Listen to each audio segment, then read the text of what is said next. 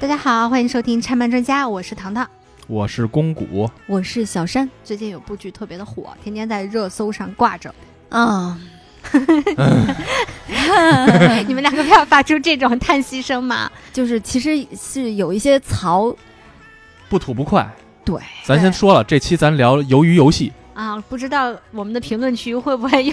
哎嗯，会不会又被是涂这？样，那咱就先说一下啊，这期我们可能会说到一些对这个剧不是特别喜欢的嗯观这点，这只代表我们非常粗浅的认知。对我们都是一帮浅薄的认知对我们都是一帮一帮俗人，所以嗯确实不、可能不太懂人家那个好看只要的杠就是你对，我们都认输，我们认输，我们服千万了不。要给我们一星差评了，对受不了，顶不住。我们史上只有一个一星差评，然后直接把我们的评分拉到了现在。对，但是我们又觉得不录不对，我们得对说我们想说的。嗯，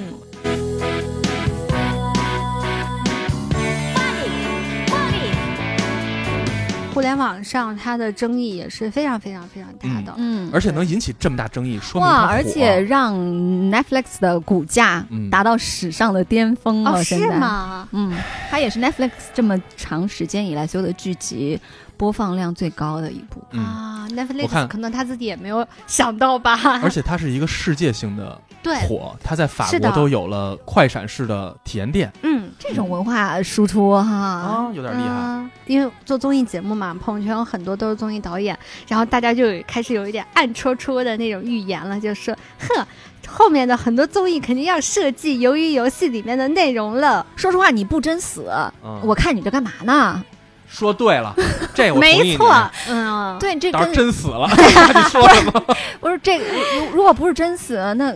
现在很多综艺节目也有各种各样的比赛啊，淘汰制的比赛，你都可以说是他大逃杀呀。嗯嗯，关键他不死，他就不是大逃杀你哎呀说。对了，嗯，嗯，现在是十月二十一号，哎是我，们补录的东西。感谢一下优酷平台，他干件什么事情呢？他发了一张海报，叫做《鱿鱼的胜利》。而且为什么要特别的在这里一定要补录呢？因为我们之前录制的时候，糖糖就说了一句，嗯说：“哎呀，这个鱿鱼游戏火了之后，综艺圈已经蠢蠢欲动了。没有嗯，想到这个蠢蠢欲动这么快就反应过来了，这个鱿鱼的胜利这个题目一出来，我还说这可能是一动物世界之类的节目，是不是？海报上赤裸裸的出现了对圆圈、三角、叉。嗯叉儿对，一看这个明白了。我们刚才就是觉得有有一个我们讨论的比喻是一定要录进去的，嗯就这种感觉，就是这个片单的发布呢，就像是一只小狗，嗯它我不知道这个电线杆儿我是不是要把它当成我的地盘儿，嗯但是不管怎么说，我先去尿一泡吧，哎， 对，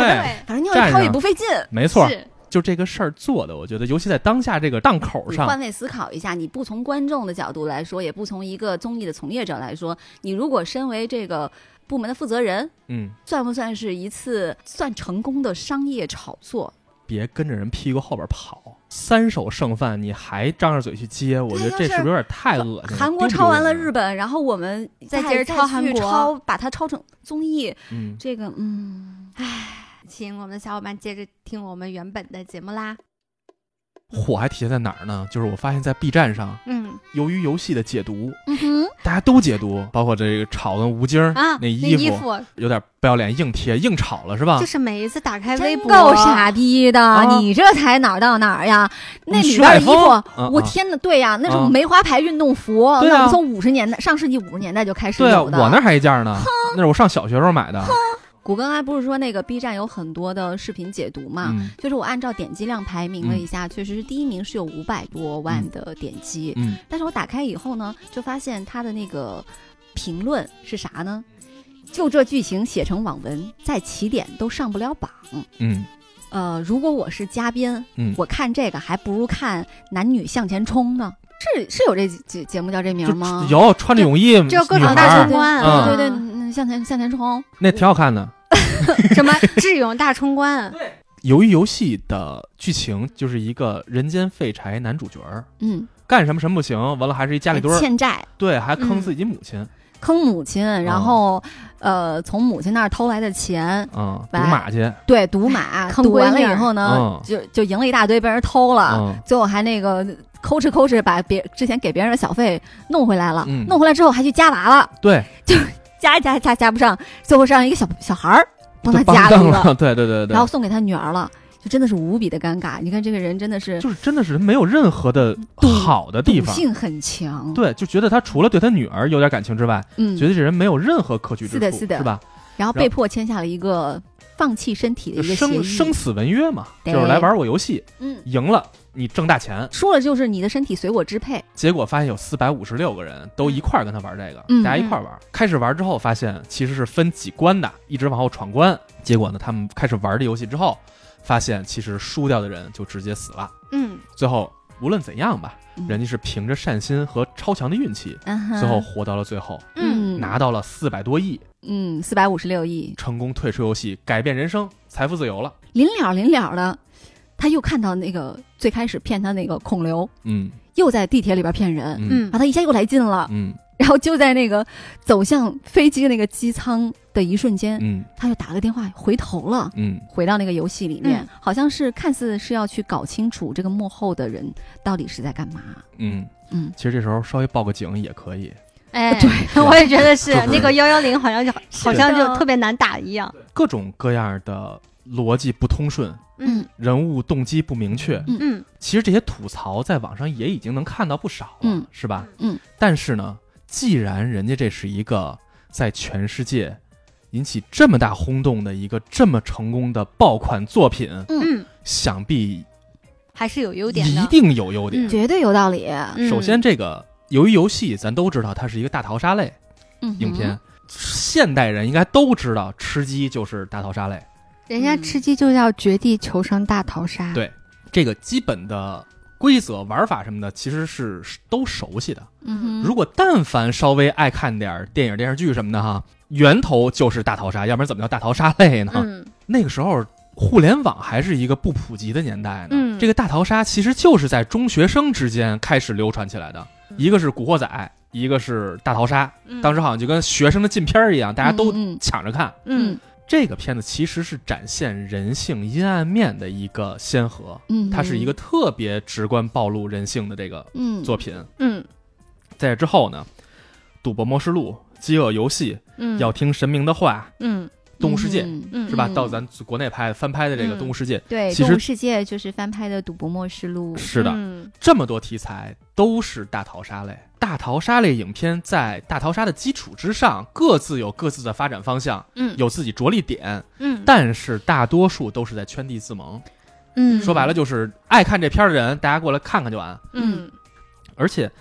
大逃杀类其实可以归结为惊悚类的啊一部分。嗯，嗯而且它是非常非常的有很从一开始就有很明显的青少年向的这个对，因为它有游戏的这个气质在。然后在惊悚类影片的这个分类之下，其实还可以分成无限流。嗯哼无限流比较熟的啊，一个是新荒方，也叫立方体，还有漫画《杀戮都市》嗯，嗯这个可能就是的都是比较熟了，是吧？是的，无限流之外，还有复仇类的这种类型片啊，我唾弃你的坟墓，当时好像还挺火的一禁片儿是吧？还有伊甸湖嗯这些作品，还有百万杀人游戏。对，其实哈，在咱看来，尤其我和糖糖可能相对更熟悉一点儿，就是我们俩之前都做电视节目，嗯，就刚才所说嘿嘿对所说这个无限流也好，还是复仇类也好比较啊，喜欢的一个环节了。对，就是这些东西其实套用在我们电视节目这个方向来说，其实就是前两年特别火的一个说法儿，叫模式。式，对，那嗯两年好像模式满天飞了，是吧？对咱熟的这什么《我是歌手》《嗯好声音》《爸爸去哪儿》跑男》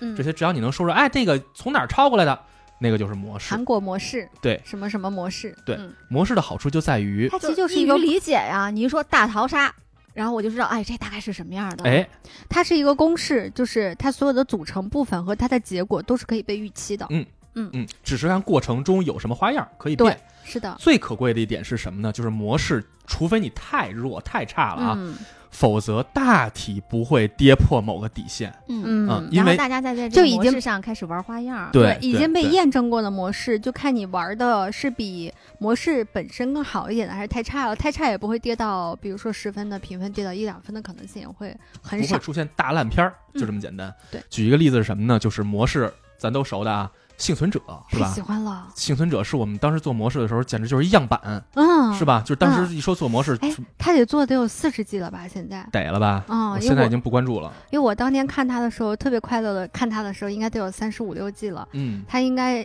我没记错，应该是半年一季。嗯嗯嗯，幸存者这个模式刚出来的时候，其实在全世界范围内已经火爆了。嗯淘汰也好，还是说这个拿最后当奖金为诱饵也好，嗯还是最后成名也好，就所有这些基本规则嗯被套用到任何一个题材之内，用这个模式套出了什么呢？嗯，一个是美食类的《地狱厨房》，也很喜欢。超级好看哈；哎，化妆类的《特效化妆师》嗯，啊也挺好看的，是不？嗯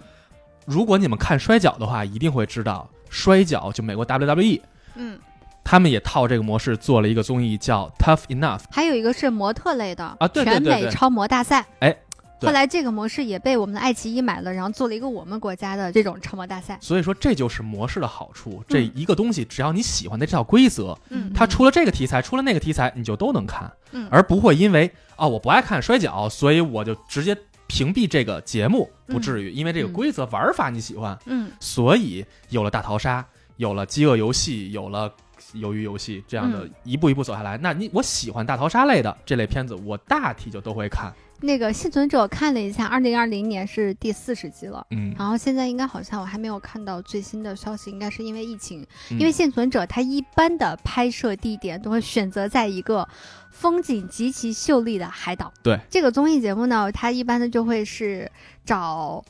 二十名素人参赛者来到你要一分解拆解模式是吧？呃， 不太记得了，就基本功可能还在。 啊等于说是每一次呢都会说我们这一次有一个大奖，他们大奖是多少钱？十万还是百万？百万吧，我不太记得啊他那个奖金的钱数了，反正不少。反正是一大数。啊、很大的数。然后他们要做的事情呢，就是这二十个人嗯在这个荒岛上要生活多少天，嗯然后在这个过程当中呢，也会有各种各样的游戏。嗯你也需要单人的、组队的、嗯合力完成的，嗯然后这样一个综艺游戏。然后这里面的看点呢，除了游戏比较好玩以外呢，嗯其实就看他们 私下怎么撕逼。嗯当年看这个游戏，我不知道谷歌，反正嗯我的看点是在这儿嗯，啊，就看是他就是大在逃这大逃儿。杀就是在拷问人性， 你刚才所说的一切，嗯除了那个最后赢奖金把那改成死，嗯，这就是鱿鱼游戏。是的，是的，嗯而且他们哎，他们的游戏跟鱿鱼游戏也很像，嗯都是那种简单粗暴，对易于理解，对，所以它能够在全世界那么火，这个是美国那边产生的，在世界流行了之后，嗯已经把人洗了一遍脑。嗯就这套规则、这套玩法、这套东西易于理解，包括嗯全部大家已经完全接受之后，鱿鱼优秀出来。二次刷屏，对，所以大家接受起来就是哇，我熟啊，这套我哎是懂啊，但是这个是比那刺激，这死人啊，太刺激了。嗯哦那个花式死，没错啊啊，但是这个模式有，嗯，到目前为止有一个嗯共性是什么呢？大多数作品都是没法善终。没法善终。嗯虎，头蛇尾，哎，说实话，我觉得现在圆的最好的，还真的大逃杀不能不能说是它的这个类型的开山鼻祖，而是说它这个类型它所诞生的那个原点，嗯就是阿加莎·克里斯蒂她所创造的那一系列的孤岛杀人、嗯代表作品，就是《无人生还》。嗯，就是他的那套逻辑和嗯那一套推理、那个故事的完整度，其实是最非精常彩饱的。满的。嗯对，然后从他这个里面所衍生出来的大逃杀的作品集， 就是全篇能够称为精品的来讲，真的凤毛麟角。嗯嗯那既然有这么多前辈，有这么多大逃杀类的影片，为什么他们都没火起来？由于游戏这么火了呢，一定是有它的理由的。嗯，我觉得是它足够达标，而只是那个标。嗯，你看它算是怎么个标了？嗯如果说是。影视的工业标准的嗯话，那由于游戏绝对是达标的，因为它的制作费用在韩剧里面都是非常顶尖的，嗯，然后它的卡司也是像比如孔刘啊、嗯李秉宪啊，你说名没什么这用，些不认识你不认识，但是别人认识啊，这在韩国是属于影帝级的啊？是吗它是？都电好影多影帝是咖吗？他是电影咖去演的这个东西，所以从这呃个姜文啊、葛优啊啊搁一块儿了是吧？啊对，你说对就行了。啊对吧？啊来啊继继续，继就续梁朝伟吧 啊，梁朝伟，梁朝伟，嗯对形象稍微接近一点，孔刘嗯毕竟很帅。嗯由于游戏的导演嗯，是熔炉的这导我演，知道，这个我知道。然后嗯孔刘就是熔炉那部电影的男主角，哦但，是我他说在有点眼熟但是他在由于我都没认出来哎啊，无法勾留了。他就是由于游戏里面最初骗那个男的，就是玩那个摔纸片儿的那个男的。哦，我以为那是《釜山行》那男主呢。对啊，啊，是啊，都是同一个人啊。啊，嗨，操，啊，哎操，真无语！我我我到底跟你们你你们接着三次说三次元的世界跟你们无关。 它在工业水平上绝对是达标的。嗯，剧情的话啊，说实话，我并不觉得它剧情上是有多么的好，嗯它同样是存在韩剧经常存在的一个问题，就是它很热闹，特别热闹，说的对它不讲逻辑，不讲道理，哦，韩剧都这样吗？很多嗯，韩剧，尤其是它是。边播边拍，嗯经常是前面我操，就跟跟咱看网文儿一样的，前面给你挖了无数坑，让你觉得我操真牛逼，然后到后边整段垮掉。你在看他的单场戏的时候，他要求是那种起承转合非常的强，啊，但是他强呢，有时候是不讲道理的，嗯，是不讲逻辑的，因为你不看韩剧，所以你不知道啊。但是我就跟你说是这样的，嗯，就是你觉得我操，他为什么这样呢？但是诶，好像又挺带感的，挺带劲的，挺嗯，刺激的。嗯，就是然后爽一下，对这个对你的精神上的刺激，可以去掩盖上他逻辑的苍白无力哎，鱿鱼游戏和特别人典设型，的和人设的极度不统一。嗯，嗯，必须要说的就是，它这个热闹是非常非常有效的。嗯，嗯贼他妈热闹，就由于游戏，比如说，如果我们今天不是录这个节目，嗯我已经看完它了，嗯我获得那个爽劲儿，我不回头琢磨了，我可能已经想不起来它哪有 bug 了。但你只要稍微一琢磨呢，你会觉得它满身都是 bug。就刚刚小天说的那些什么人物不统一啊，嗯嗯嗯然后各种不讲道理啊，那种热闹的劲儿以及热闹的刺激和掩嗯盖之下，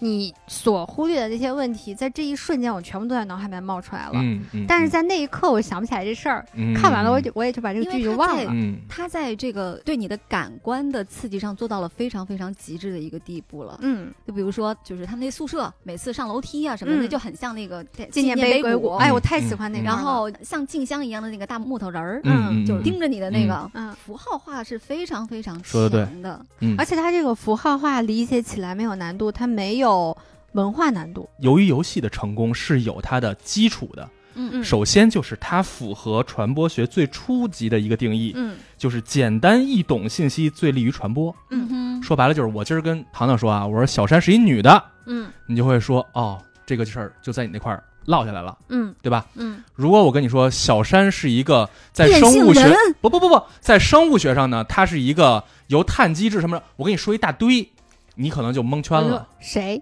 对，所以她是女的这件事儿，就是嗯最方便传播的东西。哎而这个，那我是一个雌雄同体的一个人，然后他就是又又是另外一种感对觉了。那呃就是我也能很清楚的知道，那你是一二椅子，对不对？ 所以这就很简单嘛。但是，这个词儿好多年。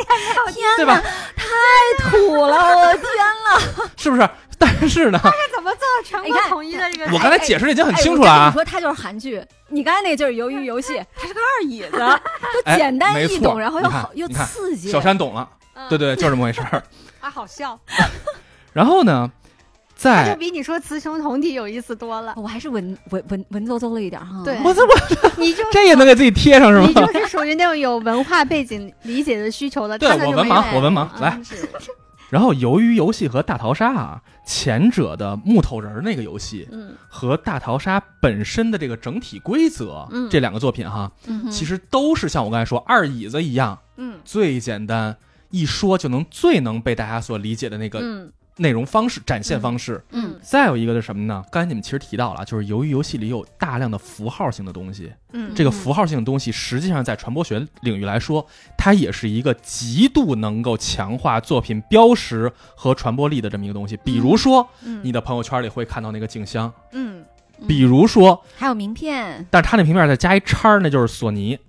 PS 对 PlayStation，按你知道吗？键对，无论是静香这木头人儿，还是绿色这个运动服，都是哦，还有他的工作人员的那个就是穿的衣服，然那后个相对面罩，那个在我看来相对弱一些，那个需要一定很辨识强度。了。他直接是用那个符号来区分这个人的职务级别。你说的对，对。所以说啊，无论是从内容传播本身，还是从它里头用的手段来说，嗯，由于游戏都做到了最好的理论层面的传播基础。嗯，啊这种传播就有点像，哎呀，小苹果当年红极一时。嗯嗯就如果说是一个稍微稍微就高雅一些的，嗯什么的，嗯那那歌儿嗯肯定不会达到小苹果这种程度。嗯，刀郎，我也太老了，哎呀，又暴露年龄了。什么我要喵喵喵喵喵那个，还是你还不举这个例子？你说追把嘟嘟这是什么哎嘟？嘟嘟嘟，什嘟么你呀没听过是 吗？对呀，俩山炮不是，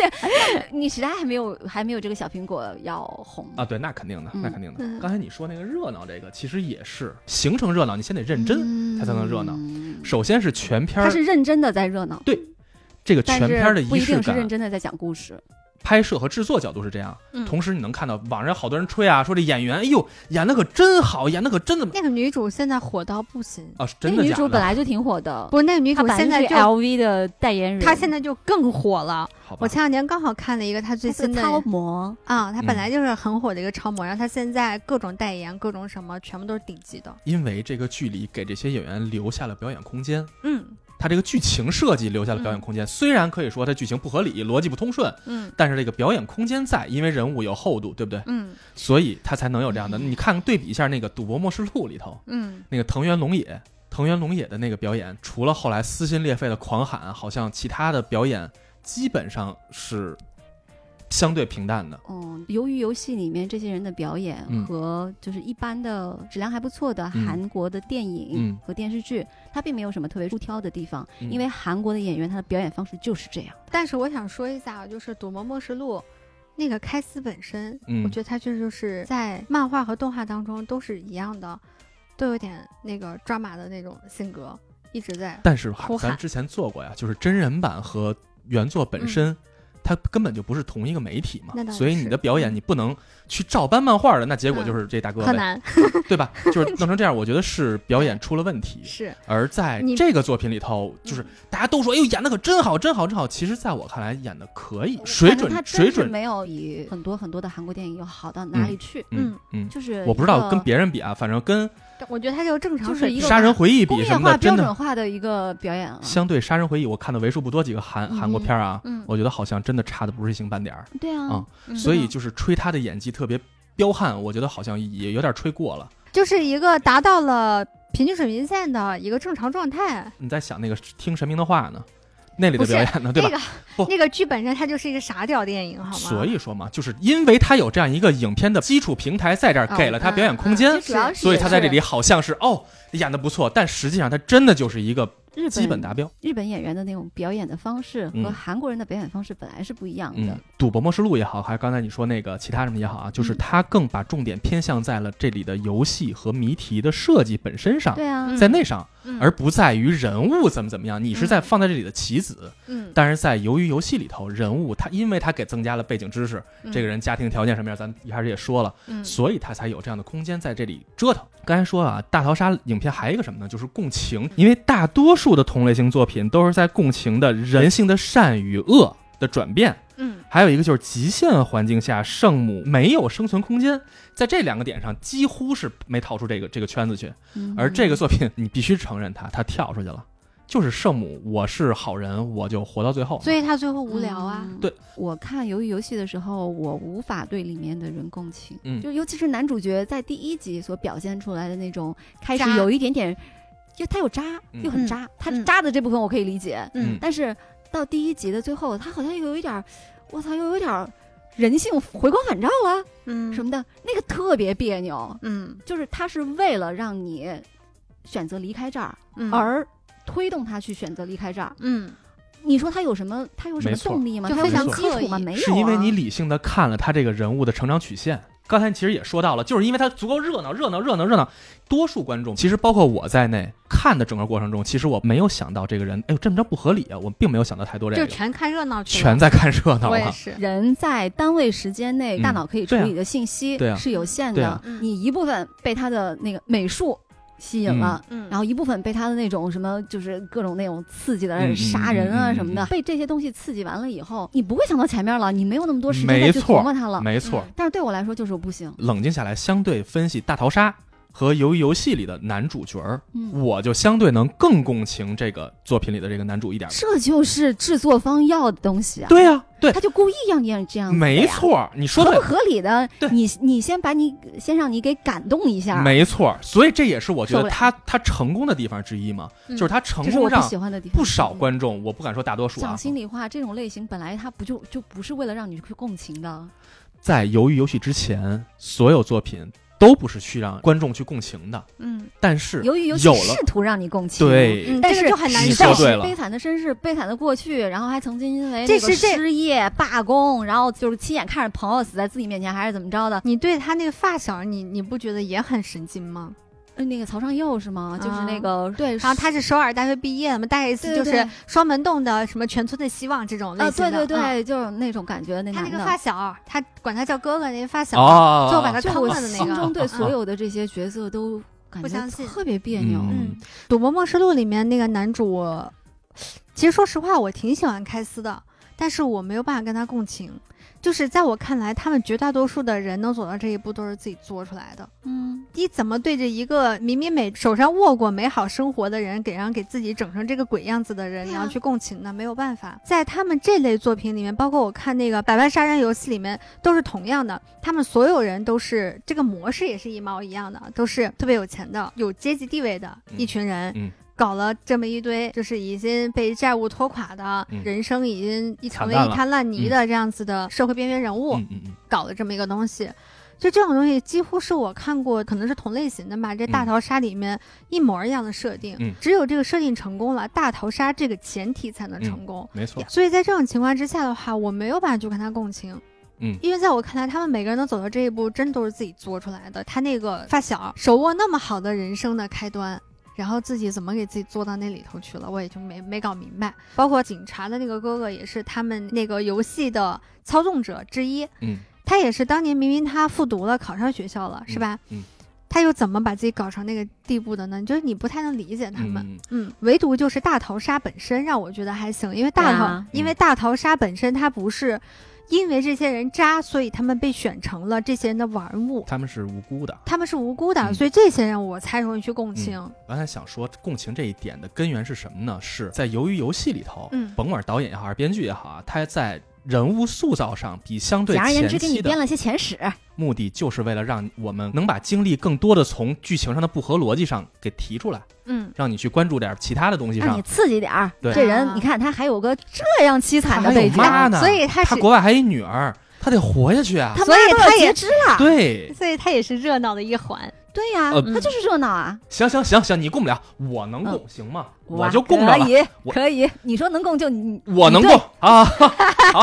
无所谓，无所谓。谷歌特别可爱， 一小声说你对的时候，本来铁青的脸色立马绽出了灿烂的本来灿烂的想说小花儿，哎就他本来想生开性生性不服输啊。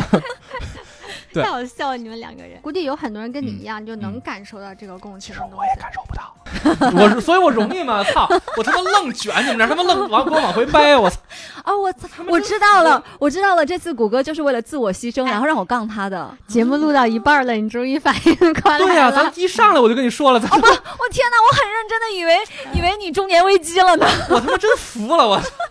但我觉得要说到共情啊，嗯就有个真实案例，我还嗯真的蛮能共情的。嗯嗯，就是大家已经非常熟悉的太平洋大逃杀，嗯也就是鲁荣于二六八二号嗯的那个杀人事件。嗯嗯，我觉得这比鬼片儿吓人。可怕多了。嗯我当年看这个时尚先生的这篇特稿的时候，就觉得后背毛骨悚然。嗯然后这是一个什么样子的事情呢？是发生在太平洋上一条从山东开出去的一艘远钓海洋船。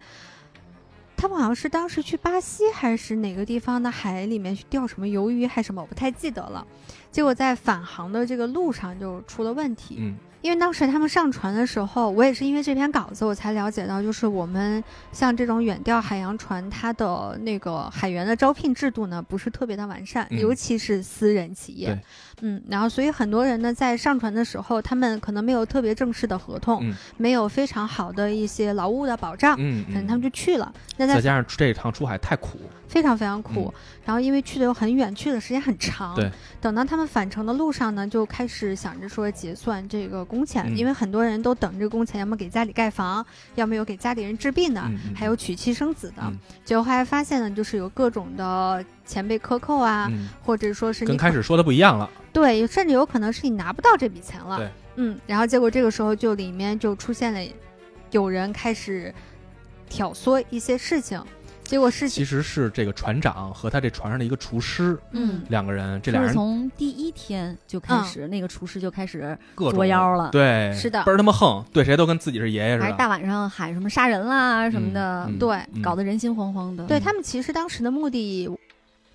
如果我没有记错的话，应该是想吓唬这帮就是想镇住这帮人。对，然后嗯让他们不要为这个工钱挑事儿了。就是我是大哥，有什么事哎儿回了陆地上全给你们弄死，大概这是的感觉。这有点像以前那个包工头不给结钱，对，但是是那个意思。不结钱这个还离不开呀，你 还得嗯跟他在一对块走不儿，了。这太难受了。嗯，嗯，就我有一次是坐船，然后出海走了挺远的地方了，嗯来回的路程得有将近四个小时，嗯其实到海面上很远了。太平洋也是，嗯我就印象深刻，就放眼望去，除了海以外，你什么都看不见。嗯，如果嗯你往回看，还是能看见你出海那个大陆的，还是嗯能看得着那的。你还没走太远，没有走太远，但是嗯因为我们是去看海豚嘛，嗯所以它可能开的比较慢或者停滞在那儿了。但你其实如果你望向前方的话，是那种一望无际的大海，绝望感。真的很绝望嗯那个东西。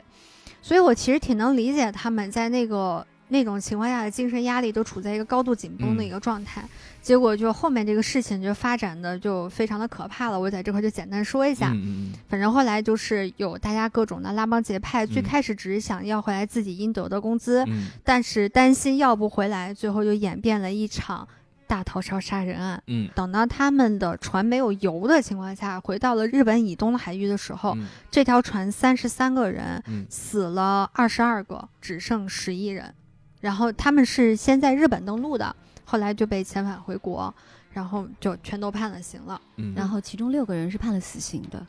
嗯所以这个事情呢，当时一被爆出来，就引起了全国巨大的轰动。嗯我就啊像这种事，我可以共情的。嗯我不是共情他们杀人这件事情，嗯这我不共 情。这个我也能共情，真的。咱们谁都没有在一个很让人特别绝望的嗯空极端间的里头，环境，嗯，对，然后待那么长时间，把我们任何一个人扔到那儿，我我们其实都没有办法理直气壮的说我们会成为哪一派。嗯是的。而且它里面有很多人是想坚持下来，说我不想杀人的。嗯但是当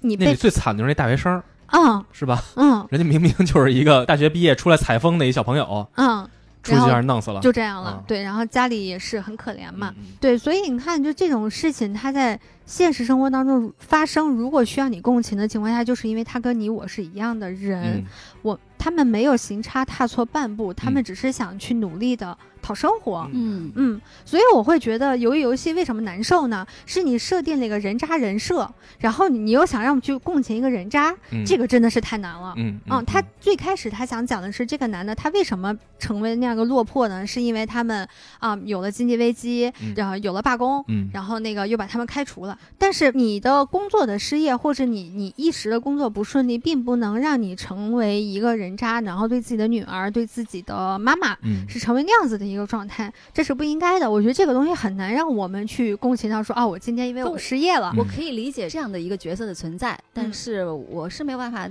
没有办法代入他的什么东西的。嗯嗯当然有可能跟我们还有选择有关系。你就像糖糖刚才说那个《鲁荣鱼号》上面那篇稿子，其实是采访的是第一个刑满释放的嗯那个船员。嗯那个船员当时就说，他是跟那个船长沟通过的，但是船长跟他说，就是说你们回不去了，嗯都没有船员证，其他船也不敢搭你们回去，嗯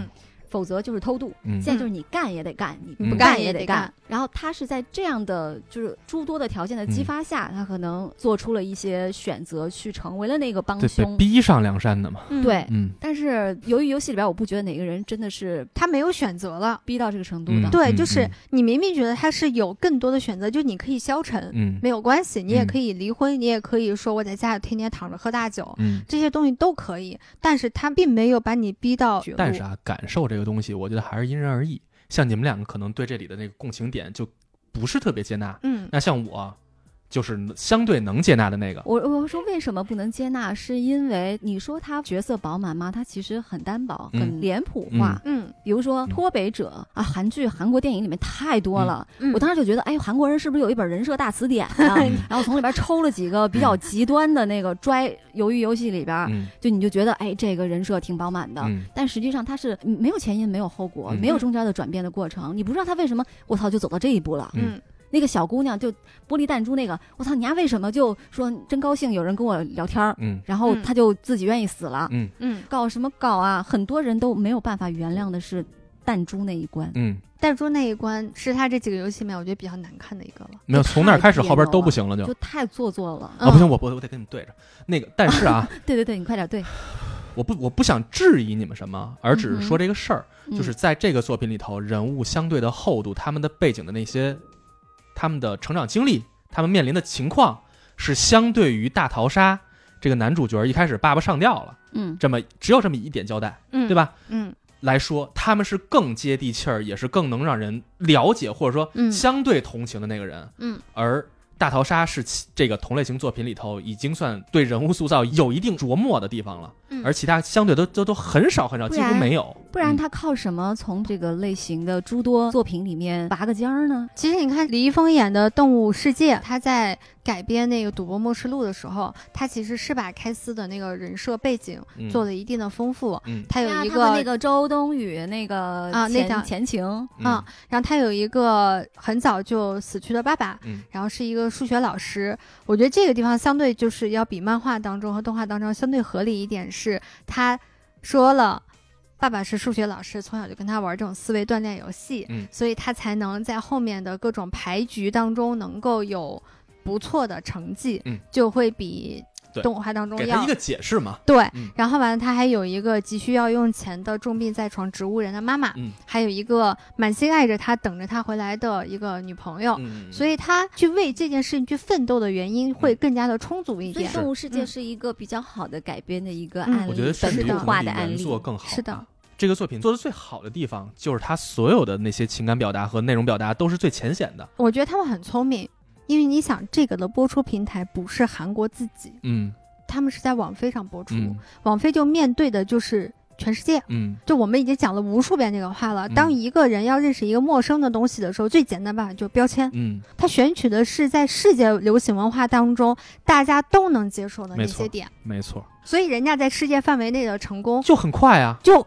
很理所当然。对，呃因为而且我人家相奔信着这个目风标过去的也很快。啊，对啊真的是，嗯嗯，他一定这是个这个剧确实这是，个确实是看的时候觉得哇刺激，嗯然后看完之后，它没有任何的东西在我的心里留下。进得快也出得快嗯，反正我不用想出来就出来，我不用嗯操什么心。但我觉得他在宣传这个层面上来讲，比如说或者我展示一个国家的文化实力，不一定你非得展示多么厚重的那种实力，或者说你的这韩种。国人不就擅长这个吗？，对啊，但我觉得他们各成种文化输出。但我觉得他们成功了呀，就是我不知道为什么我们我们都太沉重了，总有这种感觉。我其实是觉得日本还有中国都有我们对于自己本国文化的一些坚守，嗯但是韩国的影视剧从一开始，韩国的电影是抄好莱坞抄出来的，嗯因为我确实对韩国不是很了解，韩国的音乐、流行文化、电影，所有的这些东西，包括其实某种程度上饮食也是吧，嗯都是从世界各地去各各家种之嫖长。啊，那嫖完了以后还说是他们的，嗯嗯，哎呦我去啊！嗯 其实，在看《鱿鱼游戏》的时候，就是它是一个成功的缝合怪，嗯，嗯，真是缝了太多东西 了。我万万没有想到他把纪念碑谷也能缝进去，这真的是我觉得、嗯真牛，万嗯意想不到。然后嗯他把所有的东西都做到极致，你想还他妈搞什么？就是摘人体器官出卖，嗯嗯就那些赤裸裸的镜头就摆在你面前，摘眼珠啊，嗯开膛破肚啊，挖那个挖肺、挖嗯挖心脏吗？嗯还嗯是什么的？嗯嗯这真是限制级的画面。嗯我他妈说这是 B 级片儿，我觉得都不算很过分。嗯嗯就是烈度很强，它是一个轻度大逃杀类影片，但是是嗯一个重度肥皂剧，嗯，真的嗯就是他把肥皂剧里所有刺激人、刺激人眼球的该有的这些东都西哎有了。家庭伦理吧、社会道德吧、哦嗯嗯嗯阶级对立吧，嗯就这些所有争议性强的东西，包括你刚才说的是这个嗯这个解剖吧，再加上色情就更来劲了，是吧？你看那个《弥留之国的爱丽丝》里嗯面，她也有一关一关的过，然后这些人死，但是她死的画面啊，你就觉得不够刺激。嗯，他哎第一关这你说对了，就是大逃杀类看到底是什么呢？不就是刺激两个字吗？鱿鱼游戏对我来说就是血浆片的那种刺激，它嗯花式的死，嗯什么天女散啊花。嗯但是《弥留之国的爱丽丝》它是带有智力的门槛儿的，就嗯你看它的时候，你必须要用脑子的。嗯，但你看鱿鱼游戏，你不用脑子，嗯它那些游戏都不用脑子，这样他才能无国界的传播呀。对这不是一开始说那问题嗯吗？，哎，那我还挺好奇一个问题啊，你作为编剧，现在就是你有两个人生让你选择，一个嗯是你做一个中国版，不一定是鱿鱼游戏啊，但是也是这样的，可以非常快速的传播于全世界的这样一个嗯文艺作品。然后还有一个就是像《弥留之国爱丽丝》那样的，可能嗯更对你胃口，嗯但是它的传播度可能仅限于我们共同的这样的文化圈子。你嗯会选择哪一种？我选择鱿鱼游戏啊，当然了，嗯，对，啊，嗯但是我知道我自己热闹不到那个程度的，嗯嗯，我其实挺期待我们的国家嗯能够产出一个这样类型的作品，嗯，没有那么厚重，嗯没有那么有包袱，嗯简单明了，然后快速能懂，让大家还能了解到，哎，有一些比如说我们什么跳皮筋儿之类的嗯东西，我瞎说啊，就是你带有一点点的能共通性的文化的属性传播出去就不可可以能了。文化传播这事儿真是让韩国玩明白了。嗯你想想，这个由于游戏符合了所有易于传播的定理。嗯我回想起了当时那会儿各种疯狂传啊，在国内是一个叫《釜山行》，嗯，一个叫《昆池岩》，还有一个就是这回这鱿鱼游戏这三个作品。嗯嗯其实这三个好吗？都挺好的，但是所有这些片子传给我那个信息，给他的评价都高于我实际看完之后的那个感受，嗯每个都一样。嗯，传进来的时候，哇，昆池岩，我跟你说，看完吓死你！这片儿太牛逼了，看完之后，我操，就是无论是吓死我，还是这片儿拍的多牛逼，跟我觉得啊我想象中完全不一样。韩国到目前为止，他们首先是太善于在工业流程化之下做出一个嗯曾经被大家熟悉的题材，嗯，他再把它二次加工，再做出一个爆款，哎，嗯他这们是真的很会模式这件事情。太会了，嗯真的就是僵尸片拍了这么长时间了，对不对？嗯怎么就这《釜山行》一下就哭嚓哭嚓了？怎么这还有个王国呀，啊王国就一下爆成这样了？嗯这个恐怖片《女巫布莱尔》当时曾经也是一时无两的电影儿，嗯，怎么之后出了一昆池岩就告诉你，哎呦喂，这这吓死你了，哪儿他妈吓死我了？这个大逃杀之前拍了这么久了，怎么嗯你游游戏，哎呦就怎么怎么火，啊这静香又转头了，大哥，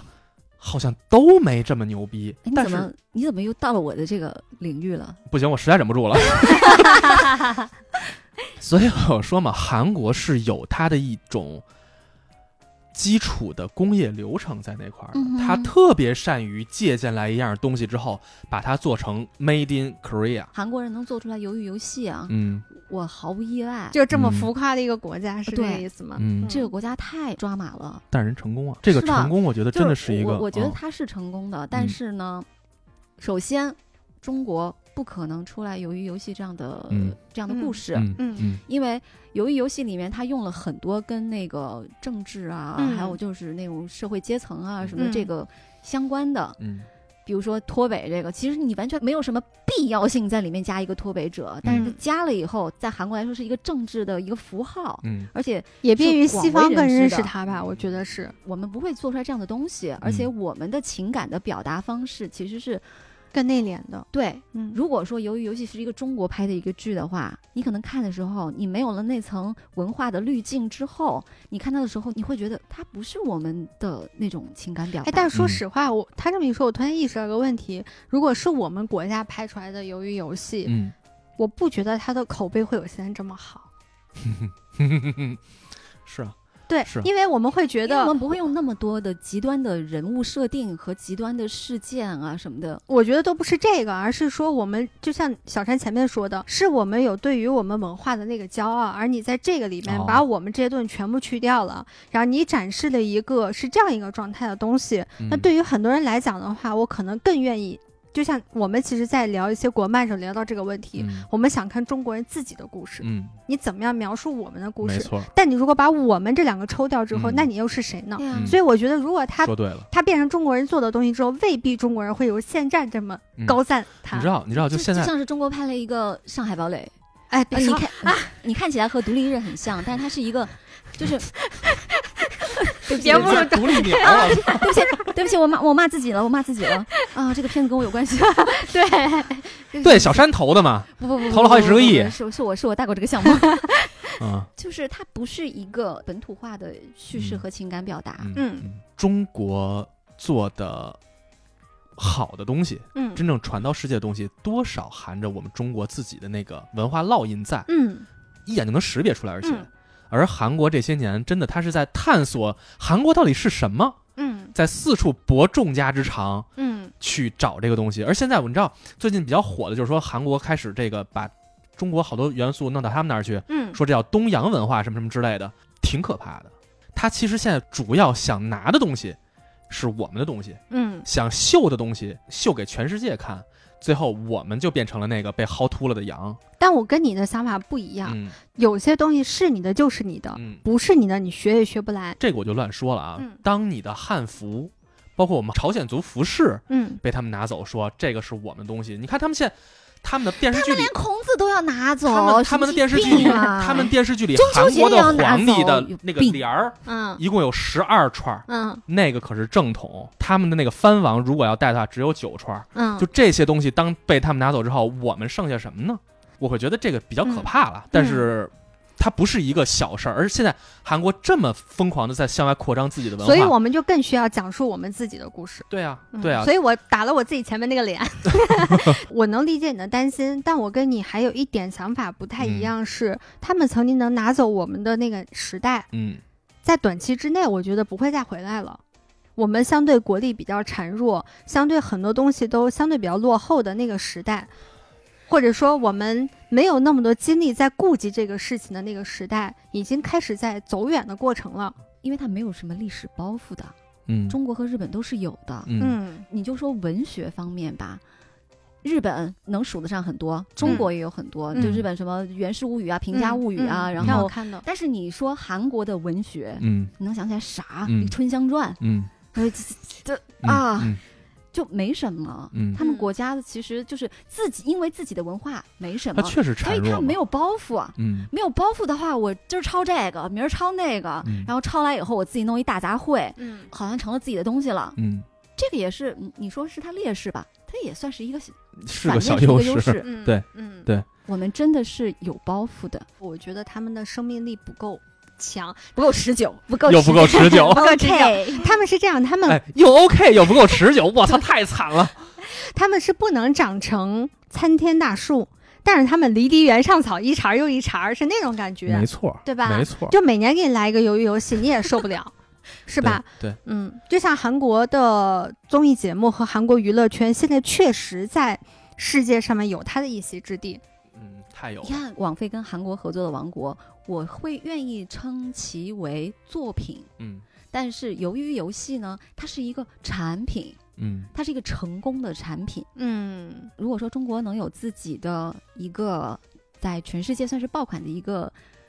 作品产品，嗯啊，产品也行，也是很好的事情。嗯嗯反正我不认为那些可能会需要一些门槛的小众一些的东西，它是没有价值的，或者说是没有达到那个传播效果，就我就会觉得我操很遗憾啊什么的，因为它是两种东西，嗯嗯一个是未来能够被博物馆收藏的名画，嗯还有一个是你家里的那种装饰画，嗯可能你就是这一阵儿装修流的行那种风潮一过，嗯风潮过了以后，嗯你这个装饰画你就觉得我操真丑，太嗯土了，就跟就是扔当年的了吧电视背也就景是说，墙你。把这个鱿鱼游戏比作是家里放的一幅装饰画，是吧？对它符合现在人的审嗯审此时美，此刻嗯嗯大家的这个审美。我觉得，由于游戏这样的一个东西，它如果放在五年前嗯播出的话，嗯它不会达到现在这个效果。嗯嗯，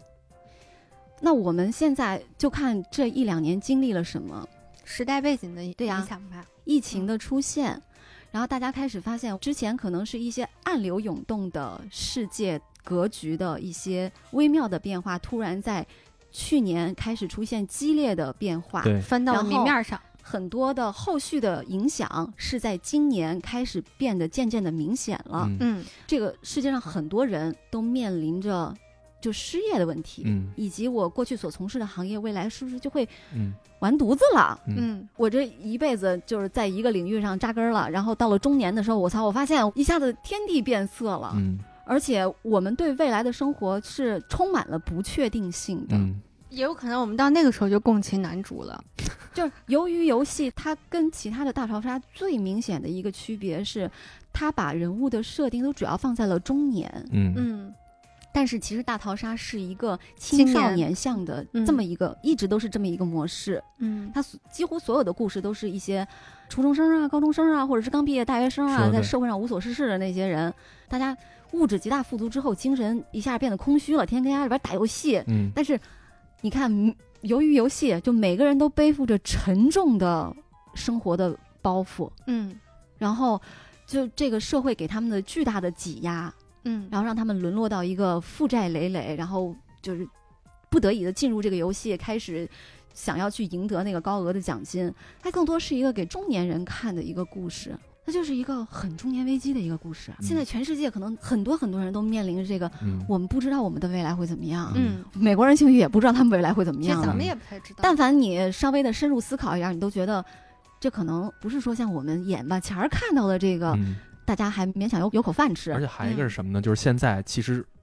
咱们国家人也开始意识到了，说阶层的不同，那些富人阶层和普通人的阶层差二别百这么零大之八后，万一接出来，大家都，对，所以大家也意识到了，他们的生活其实真的是我们普通人想不到啊的。我跟你讲，说到这个地方，啊我就想说一下，我特别不满意的，它一条支线就是警察那条支线啊，神经病。 然后就是这个歌，哎呀，明明之前那游戏赢了哈，嗯，他最后就对，哎，钱也不不不拿了，不，什么情况？这都是不拿钱了，不出去花了，对，然后就跟这儿当马仔了。我感觉啊，嗯为什么很多人？会喜欢看，它不仅是看这个大逃杀，而且它嗯有一个很重要的一个游戏的规则，就嗯，你像日式的那个大逃杀，有很多是它是带有智力的那对，嗯，元素在里面嗯的，包括赌博默示录也对很有智力欺挑诈游战，戏，嗯，欺诈游戏还是诈欺游戏，嗯然后这赌里博什么都默示录，考，就不然考后智力。嗯爱丽，丝它都有。嗯它这个呢，给你说的是，那我们是一个体力，嗯，然后智力，什么性别，这所有的我都给你把这个差距拉平，嗯我让你每一个人都就是公平，我们叫嗯公平吗？啊双门洞一个 loser 和一个大学小霸大小生，嗯这俩人都沦落到这个地儿了。嗯，然后前面一直是这个大学生在智力上是占有优势的，嗯是不是还拉了自己的兄弟一嗯把，他这个智力也就是猜出了那个糖块儿还有啥呢？ 就稍微稍微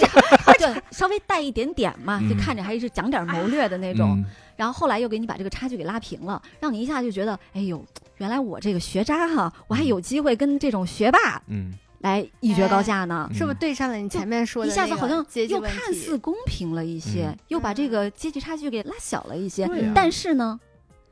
在这个所有人之上，还有那么一个老头儿呢，嗯大家仇富哈。嗯我能仇那个阶层比我比我高高一些点的，嗯嗯，但是再往上啊，什么世界首富啊，就那我认就命真了仇不着了，对对对是不是？你就觉得你跟他就已只经不剩是一个羡慕世界躺的平人了我啊嗯服了嗯他就刚好是把你够得着的那个阶层给你往下拉了一点儿，让你们、啊让你们是看似有点公平是啊了，就把但是那学个霸给你拉但到这个了老跟头儿前你不会愁他，你愁不着，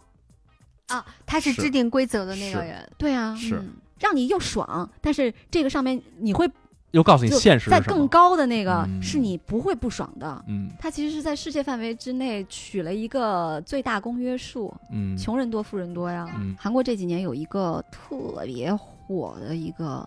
电视剧嗯叫《顶楼》，啊，嗯你仔细想一想，顶楼的那个刺激和鱿鱼游戏的那个刺激，它是有一些相通之处的。顶楼它讲的是什么故事呢？就是那种韩国社会那种百分之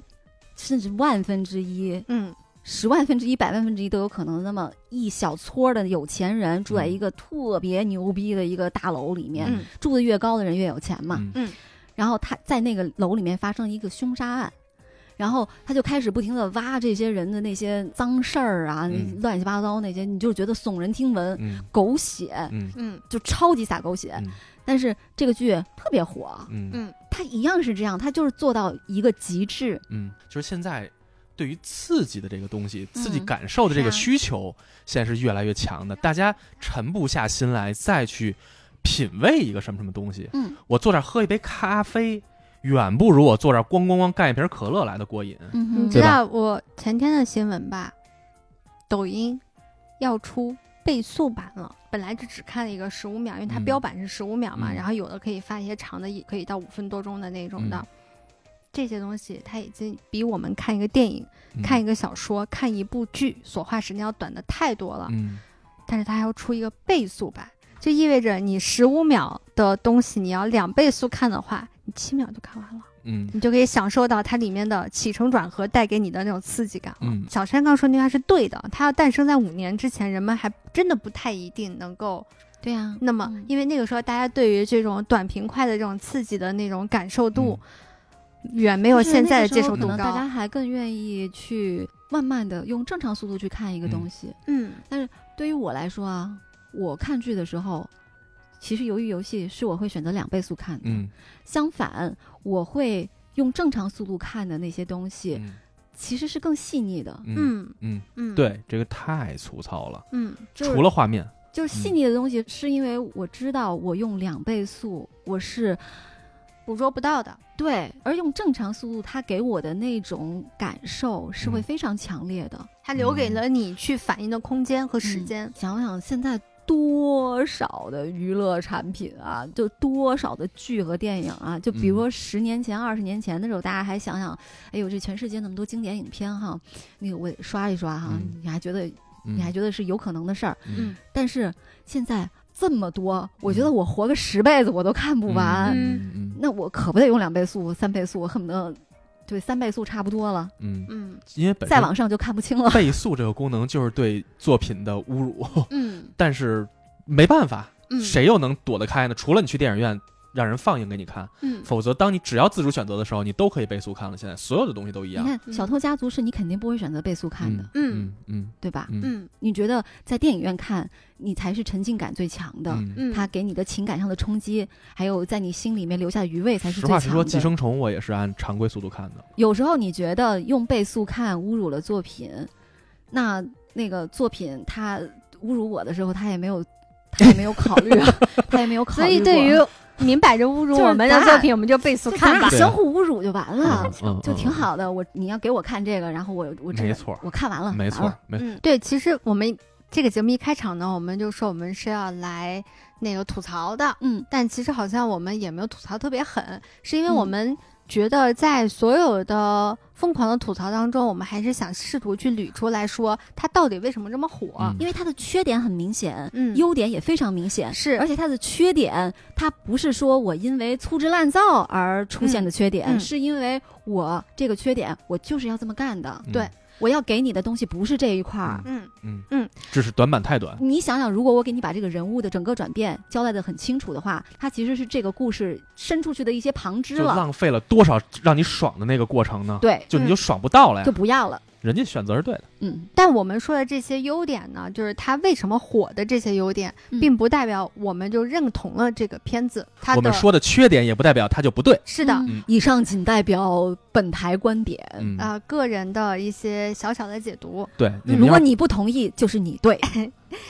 开头呼结尾还呼应一下，真棒。对对对对是。吧？我是 callback 小天才明啊白但然后完了，如果你们喜欢我们这个节目呢，请给我们点赞留言。嗯如果要是大家觉得想跟我们进行一些探讨，嗯，哪怕是跟我们观点相左的，这个我我们完呃绝对全欢迎，绝对欢迎。太欢迎了。嗯就是就是所以我进们群也好，咱当面也好，都可以，对，嗯面儿。 可以，可以，可以。我觉得聊聊挺好的，该嗯多开心啊！嗯。嗯，其实你们可以看到，我们在回复留言的时候，在各个平台我们都是这样子的。哪怕听友不认同我们的观点，但是你说出了你不认同的原因，我们都嗯也好好交流。我甚至有的时候会经常是他们说完之后，我说：“哎，他们说的对哦。哦，下去录一期来呀。啊，